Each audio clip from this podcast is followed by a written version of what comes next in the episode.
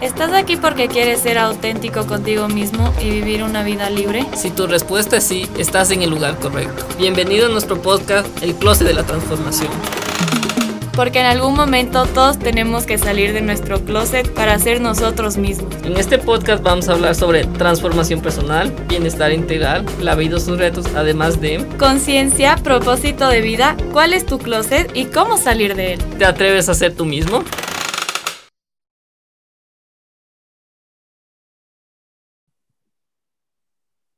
Buenos días a todos nuestros oyentes, nuevamente felices aquí con una nueva invitada de la semana. Para nosotros es un honor y un placer.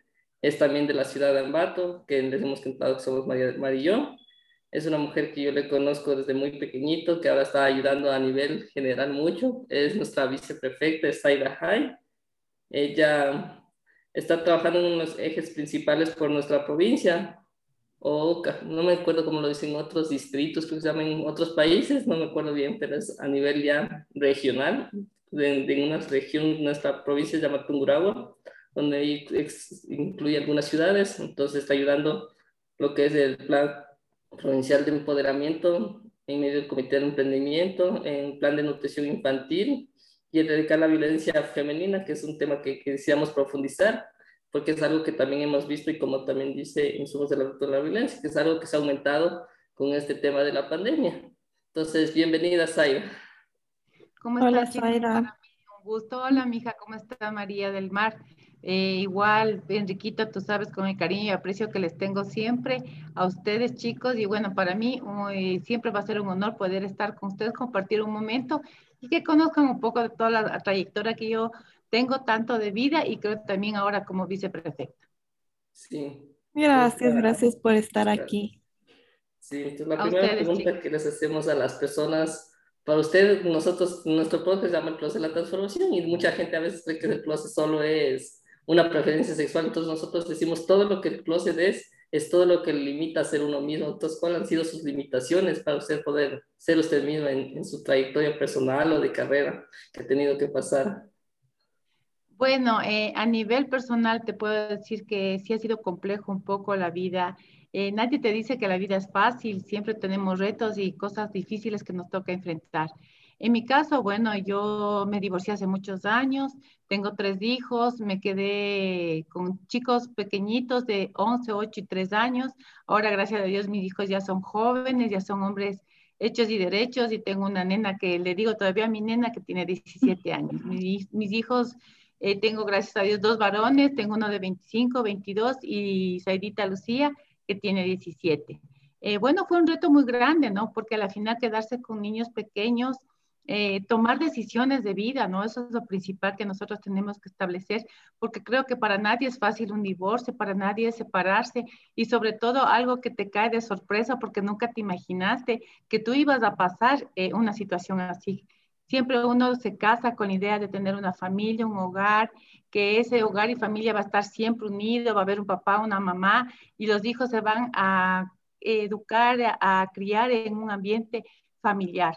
Pero lamentablemente, bueno, pues por destino de la vida, por situaciones muy complicadas que se dio en mi relación, eh, definitivamente tuve que yo tomar decisiones y opté por el divorcio porque cuando a alguien eh, no le valoran, no le respetan como un ser humano, no te dan el sitial como esposa, como madre, eh, yo creo que es situaciones que mejor eh, son muy complejas y es preferible separarse y cada uno vaya por cada dirección diferente de vida, ¿no? Entonces yo creo que en ese sentido mis hijos siempre fueron mi fortaleza, mi apoyo para yo poder continuar y tomar esas decisiones para salir adelante. Entonces en ese espacio donde yo me comencé a desenvolver, tuve que tomar muchas acciones, eh, especialmente de tomar decisiones, eh, de dejar muchas cosas por educarles yo mismo a mis hijos, 10 años tuve que parar de muchas actividades que yo venía haciéndolas como esposa, como mujer, como madre, y el momento que ya tuve el divorcio, pues yo me dediqué a ellos, hice muchas actividades económicas, siempre he sido una persona muy activa económicamente, y en ese caso les puedo decir que yo nunca paré de trabajar, o sea, lo hacía desde mi casa, hacía cosas muy importantes, trabajaba para la sociedad, hacía proyectos también para la sociedad, trabajaba con una fundación de organizaciones civiles, eh, también estuve involucrada involucrada con eh, multinacionales, trabajando, coordinando. Bueno, hice de todo un poco. Entonces siempre tuve este valor y esa decisión, como yo digo, todo es decisión en la vida, de poner un, un hasta poner un stop y decir hasta aquí nomás. Entonces yo creo que en ese sentido siempre eh, me fortalecí mucho en Dios, Dios me, eh, me sacó adelante con las decisiones que yo tuve y pude tener mi familia, como lamentablemente dicen familias disfuncionales, yo no creo que es una familia disfuncional porque tengo una familia, soy su mamá, tengo mis hijos y bueno, tuvo roles que me tocó a veces hacer cargos de papá y mamá, porque lamentablemente no solo porque un hombre eh, por derecho eh, se les obliga a que te den una pensión alimenticia, porque a veces hay hombres que no quieren ayudarte en eso, o sea, se deslindan tan fácilmente de un hogar de sus hijos, se olvidan como si tuvieran una fecha de caducidad y simplemente hacen ya su vida con otra persona y lamentablemente eso, eso no es así. Entonces, en ese sentido, yo trabajé directamente con mis hijos, fortalecerles y que no les falte nada, especialmente el amor, el cariño y el respeto y los valores que debe tener cada familia. Entonces, seguimos siendo una familia. Yo creo que Dios siempre nos fortalece más con valores y principios y sobre todo esa familia sigue siendo unida y gracias a Dios pude educarles de acuerdo a mis principios y valores que a mí me dieron desde pequeña. Gracias. La siguiente pregunta que va a hacer María Mar. Eh, nosotros también siempre como que preguntamos sobre cuáles han sido sus mayores retos en la vida uno de sus mayores retos, no todos, porque todos hemos tenido retos, ¿no? Pero uno de los mayores retos que ha tenido que afrontar para ser la persona que es hoy. Bueno, primeramente creo que un reto muy grande eh, y creo que debe ser principalmente como en mi caso de muchas mujeres, salir adelante con hijos sola. Yo creo que es un, un reto que nosotros tenemos que tomarle con la mayor madurez, con la mayor eh, seguridad de que lo vamos a poder lograr que nosotros también somos entes importantes de una sociedad, que somos mujeres inteligentes, podemos hacer muchas cosas.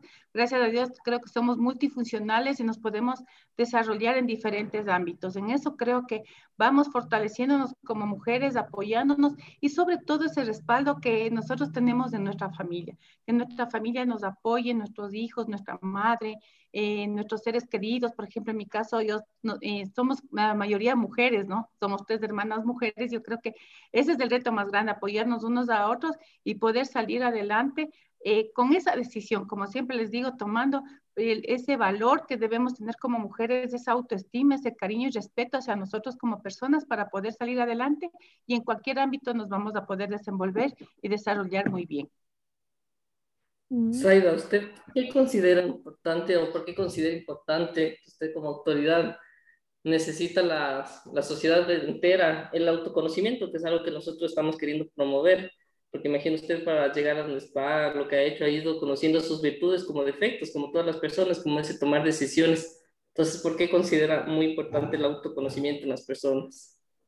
Es importantísimo porque si nosotros nos hacemos un autoconocimiento de nosotros mismos, sabemos cuáles van a ser nuestras eh, dificultades, cuáles van a ser nuestras debilidades, nuestras amenazas, pero también hacer como un tipo foda en nuestra vida para tener esa oportunidad también y aprovechar esas oportunidades de vida que nos dan, ¿no? Eh, cuando uno tiene algo definido y decir, bueno, yo soy un ser humano que puedo aportar mucho, que puedo ayudar, que con mi experiencia como mujer podemos eh, mejorar eh, la calidad de vida tal vez de otros seres humanos que tal vez no tienen esa oportunidad o no tuvieron esa fortaleza para salir adelante. Entonces yo creo que en ese sentido debemos siempre apoyarnos, tener ese, esa, ese valor para enfrentarnos a los retos de la vida, porque usted sabe, día a día, eh, cada, cada paso que damos es diferente. Usted cada día, como dice Dios en la, Biblia, tenemos un afán de vida. Entonces yo creo que cada día tenemos que estar con los propósitos, saber los retos que vamos a enfrentar ese día y cómo nosotros queremos ir haciendo cosas importantes y que queden huellas, huellas significativas para gente que en verdad le vea a uno que tal vez valga eh, su experiencia de vida o alguna cosa que uno se pudo hacer por el bienestar de los seres humanos, nos vean también como un referente. Yo eso creo que es algo muy importante, da lo mejor de nosotros mismos. Creo que lo principal es ser un buen ser humano para ser un buen líder. Primeramente, ser un buen ser humano, tener los valores y principios que se merece cada ser humano. Yo eh, pienso que también es importante la empatía. Debemos ser muy empáticos con la gente, conocer y sentir también lo que la gente está pasando y, y valorar a cada ser humano. En ese sentido, gracias a Dios, yo pienso que Dios me dio cosas buenas, dones importantes soy una persona muy empática, muy carismática, eh, me importa mucho lo que está pasando con la gente y sobre todo con las mujeres que no han tenido la oportunidad de salir adelante. Nosotros queremos empoderarles, ayudarles a que lleguen a ser líderes y sobre todo, como digo, si uno se valora, uno sabe lo que es y qué puede aportar a la sociedad, va a ser un éxito para la vida. Sí, justamente es lo que buscamos en este espacio, que uno desde uno mismo se empiece a querer, valorar, respetar porque si uno no se respeta y no se valora, difícilmente los otros, o sea, si uno mismo no se da el ejemplo para los demás, difícilmente lo hagan y es lo que más nos ha costado en esta sociedad, considero yo como terapeuta, porque nos han indicado que tienes que hacerte por poco alfombra, agradar a los otros para poder estar bien y que es por lo contrario de la parte terapéutica muy importante. Sí, es verdad eso. Y bueno, Em, aquí Enriquito me mandó algunos de las cosas que está haciendo en la prefectura, ¿no? Eh, ¿Nos podrías contar, por porfa, un poco, Saidita, de qué se trata, digamos, del plan de, provincial de emprendimiento y cosas así? Perfecto. Bueno, yo como viceprefecta, eh, para mí es un honor, un orgullo primeramente eh, representar esta provincia maravillosa que la quiero tanto, que me ha dado tantas satisfacciones del hecho de que mis hijos nacieron aquí. En verdad, yo me siento muy agradecida, muy agradecida con la gente que nos ha dado también esa confianza para nosotros estar dentro de una administración. Y ese es un compromiso que se debe tener con la ciudadanía. Uno de los retos que nosotros tenemos es justamente lo del emprendimiento. Formamos el Comité de Emprendimiento Provincial Integral de Tunguragua. Lo hicimos mediante un censo que se realizó a más de 1.800 personas a nivel de toda la provincia, las 44 parroquias. Es la primera vez que se levanta ya una línea base donde tenemos ya un diagnóstico y podemos nosotros ya ir encaminando de acuerdo a las necesidades que desde la misma gente en territorio nos ha dicho que necesita. Entonces, con eso nosotros estamos trabajando ya en un plan, armamos ya un comité, como les digo, de emprendimiento mediante una ordenanza y sobre todo eso nosotros vamos a trabajar en temas puntuales que necesitan las personas. Por ejemplo, vamos a comenzar ya a trabajar en lo que tiene que ver en, en, lo que es de educación financiera, nos han pedido marketing digital, nos han pedido que les ayudemos con valores agregados, en lo que es la tramitología también con otras instituciones, de que se les ayude a también a escuelas de emprendimiento, que es ser un espíritu, eh, que, que es tener un espíritu de emprendedor y la cultura de emprendimiento. Entonces, todo eso nosotros estamos fortaleciendo, lo hicimos mediante este comité, tenemos una junta directiva que está representada por una persona de las municipalidades, está un representante y un suplente, está igual de las juntas parroquiales, igual un principal y un suplente, está del gobierno provincial eh, un representante, en este caso eh, soy yo la presidenta de CEIPIT, se llama así sus siglas, está también un representante de las cuatro universidades más importantes de aquí de Tungurahua, eh, también tenemos de la Federación Nacional de Artesanos, entonces estamos algunas personas incluidas también de las del consorcio de cámaras provinciales igual, tenemos ahí el representante y su suplente. Entonces, con esta junta directiva estamos uniendo lo que es la parte pública, privada y académica.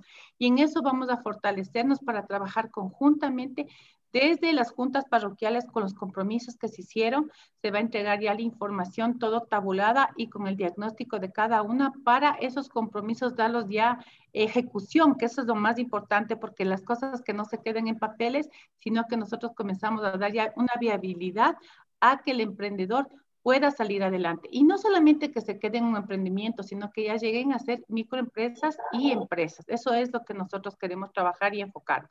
Ese es el un proyecto que tenemos de emprendimiento.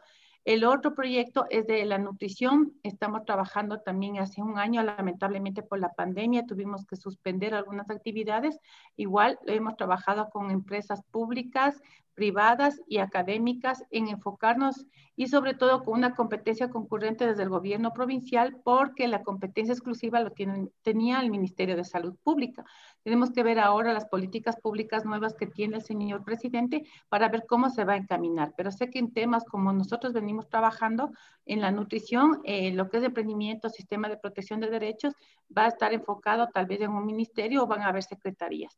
En ese sentido, nosotros ya hicimos una primera fase, lo hicimos identificando a niñas, adolescentes que están en estado de gestación o embarazo, que son niñas de 13 a 19 años. Lamentablemente hay niñas muy chiquitas que tienen una responsabilidad ahora muy grande de ser madres y estamos nosotros trabajando que su nutrición como eh, en niñas, como adolescentes, eh, sea buena para que sus bebitos vengan ya sanos. Entonces estamos haciendo un seguimiento del Ministerio de Salud con el gobierno provincial, con la Fundación Chaifon Cactu que te dio los kits alimentarios y nosotros estamos haciendo un seguimiento para ver cómo está eh, la situación de las chicas y después hacer una evaluación de si han mejorado su calidad de vida. Esto no es solamente para las chicas en estado de gestación, porque algunas en el proceso ya eh, dieron a luz y ahorita son ya madres lactantes. Entonces estamos trabajando con esa fase eh, de lo que es la nutrición. Ahora vamos a trabajar en la segunda fase, en lo que es la desnutrición crónica o global,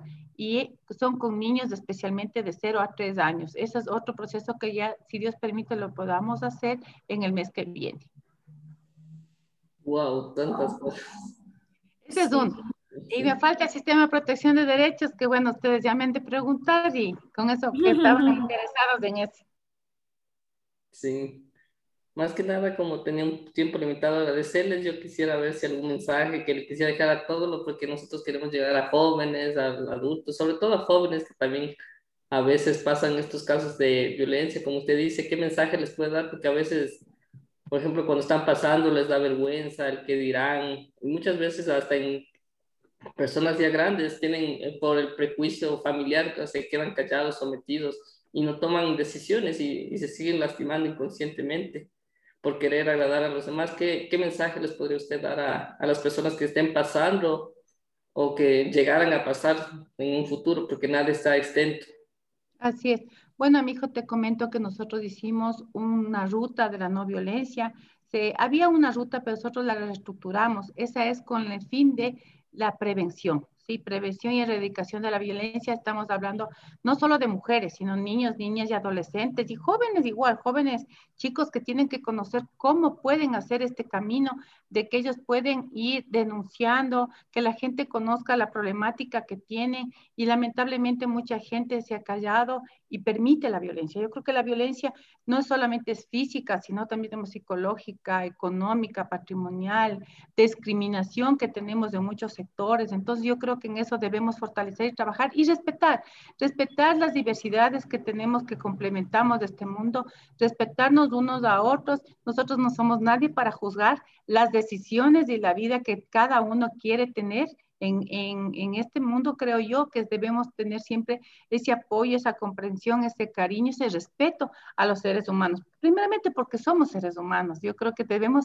somos seres racionales y tenemos que siempre eh, prevalecer ese, eh, como les digo, es respeto a las decisiones de cada ser humano. En ese sentido, bueno, gracias a Dios yo también trabajo con lo que es parlamentos, yo vengo coordinando lo que es la participación ciudadana, tenemos eh, Parlamento Agua, Trabajo Gente, en Gente, tenemos siete grupos de interés. Ahí tenemos lo que es mujer y género, que justamente están chicos muy importantes que les digo yo, que les quiero mucho porque ustedes vienen haciendo cosas y activismo eh, bueno para la, la, sociedad.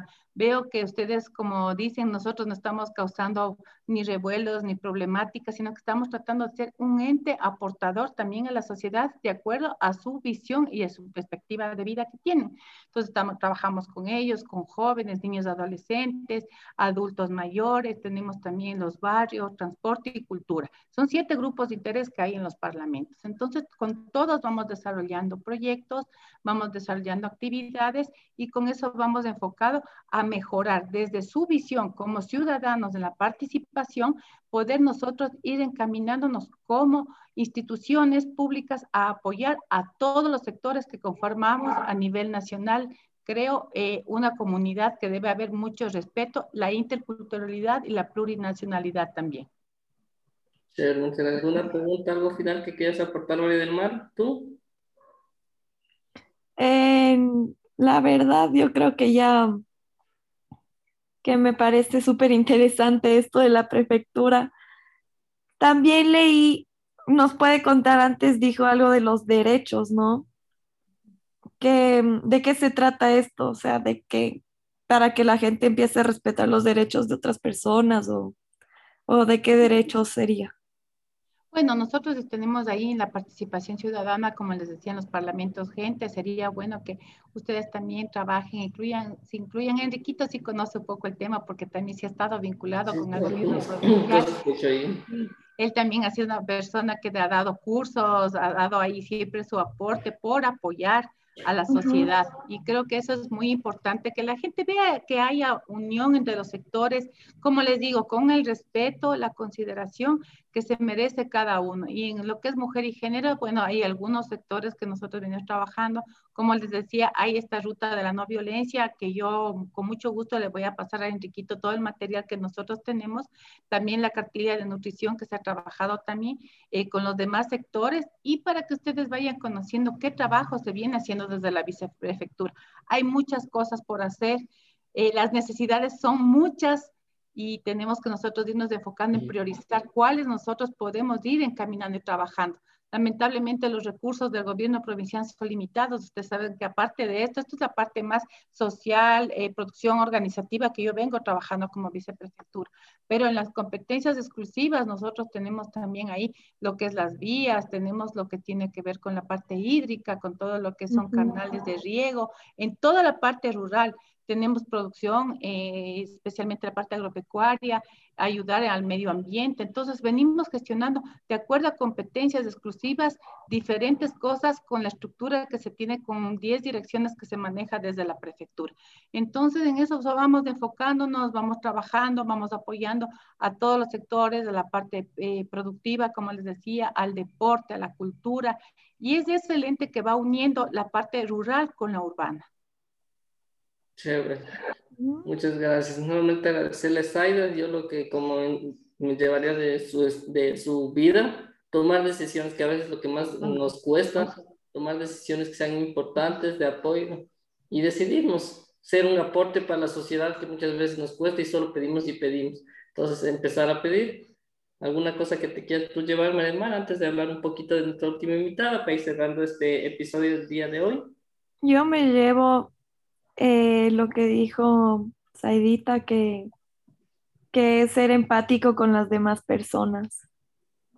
Eso me llevo yo.